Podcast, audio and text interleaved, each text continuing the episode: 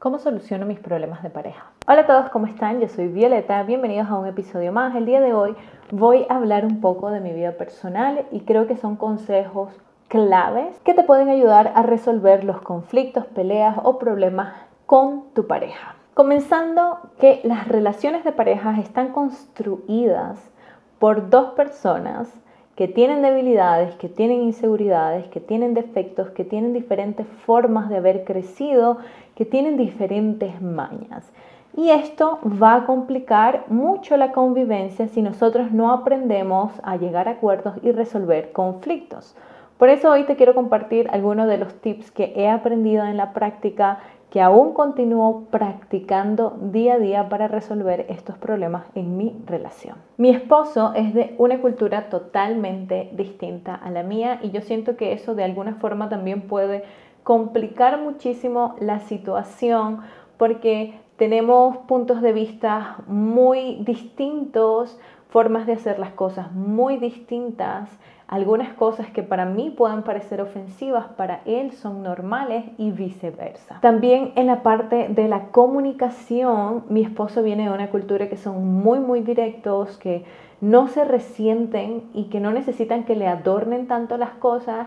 Y en mi caso, pues yo siento, bueno, no sé si es algo cultural, pero también puede ser algo de eh, familia, de que a mí me gusta más que adornen las cosas, ¿sí? Algo, lo que muchas veces nosotros llamamos ser un poco más diplomático, ¿no? Si no me gusta algo, yo me expreso de una forma en que yo cuido mucho cómo se va a sentir la otra persona. ¿Cómo hacemos para que esos conflictos nos nutran y no empeoren? O no debiliten la relación. Algo que he aprendido con el tiempo es ser consciente de que las palabras realmente lastiman. Yo creo que todos hemos escuchado eso. La gente dice como que sí, las palabras se las lleva el viento. Em, muchas veces decimos de que, bueno, pues solamente son palabras, pero las palabras realmente pueden lastimarnos a nivel emocional muchísimo y dejar heridas muy profundas dentro de la relación. Entonces, llamarse por nombre, decirse cosas feas, Em, insultar a la otra persona.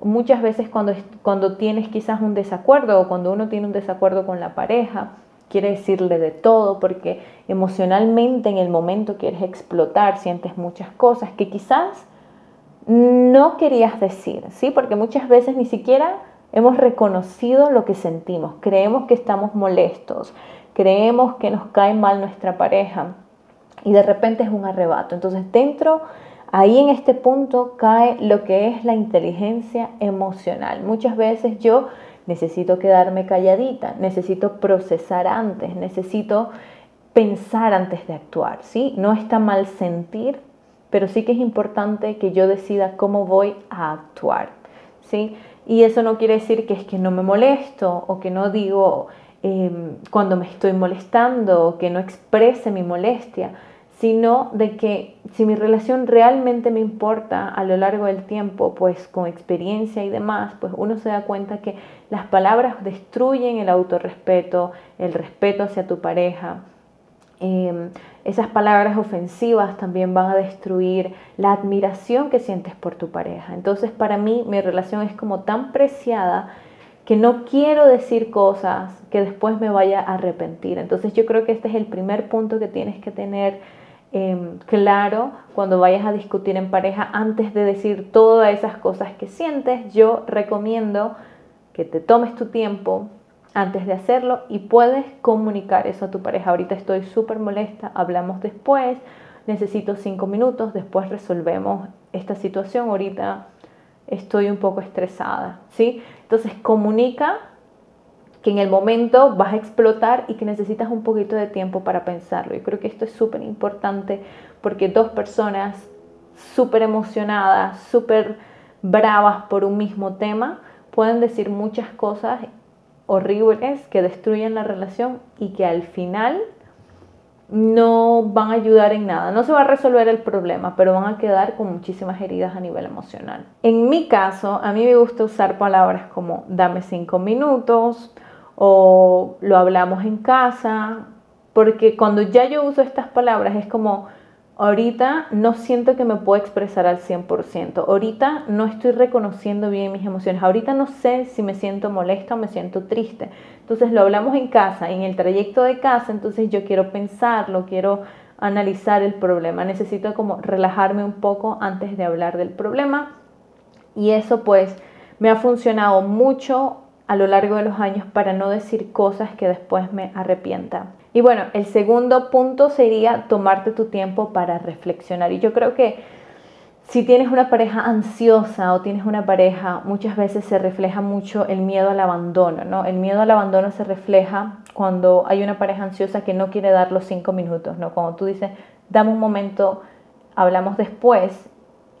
Tenemos muchas veces parejas ansiosas que quieren hablarlo ya, que quieren resolver el problema ya. Tiene que ser ya hay que ser empáticos y comprender de que uno puede ser un miedo al abandono que no se ha trabajado, ¿no? Y este tipo de personas con miedo al abandono tienen mucha ansiedad el dame unos cinco minutos, ¿sí? Porque sienten que algo está mal, porque sienten que no se resuelve ya. O puede ser simplemente solo ansiedad, una persona ansiosa que no consigue controlar esa ansiedad de los cinco minutos hasta esperar resolver el problema, sino que quieren hablarlo ya. Ok, algunas frases que pueden funcionar para que te den los cinco minutos eh, son eh, expresar lo mucho que te importa y que quieres resolver el problema, pero que realmente necesitas ese tiempo. Por ejemplo, eh, yo te amo mucho, sé que vamos a resolver el problema, pero de verdad, por favor, necesito cinco minutos, ¿sí? No siempre vamos a tener la paciencia vamos a estar tan calmados para expresar de esa forma, porque yo sé que muchas veces cuando uno está molesto o uno está desilusionado o triste, uno ya no quiere ni decir te amo, ¿sí? Uno ya está molesto, está bravo. Entonces, en este caso es algo que trabajamos mucho o que hay que trabajarlo cuando no están molestos, ¿sí? De decir, mira, ¿sabes qué? Cuando yo te pido cinco minutos o yo te pido esto es porque yo a veces soy como muy impulsiva, digo cosas feas, entonces yo necesito los cinco minutos. Por favor, ¿podrías dármelos cuando, nos, cuando estamos en discusión? Ahí tiene que haber un trabajo en equipo y tu pareja debería de estar abierta a decir, ok, voy a hacer lo mejor que puedo, ¿no?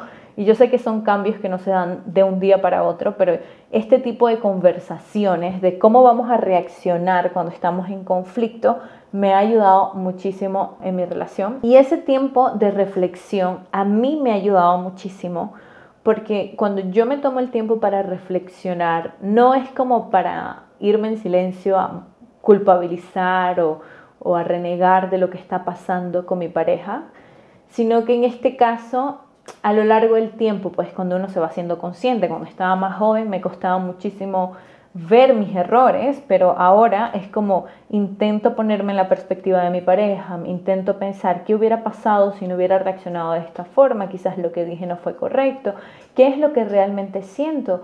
Y cuando me tomo este tiempo, muchas veces me he encontrado en situaciones en las que pienso que estoy molesta y realmente estoy triste.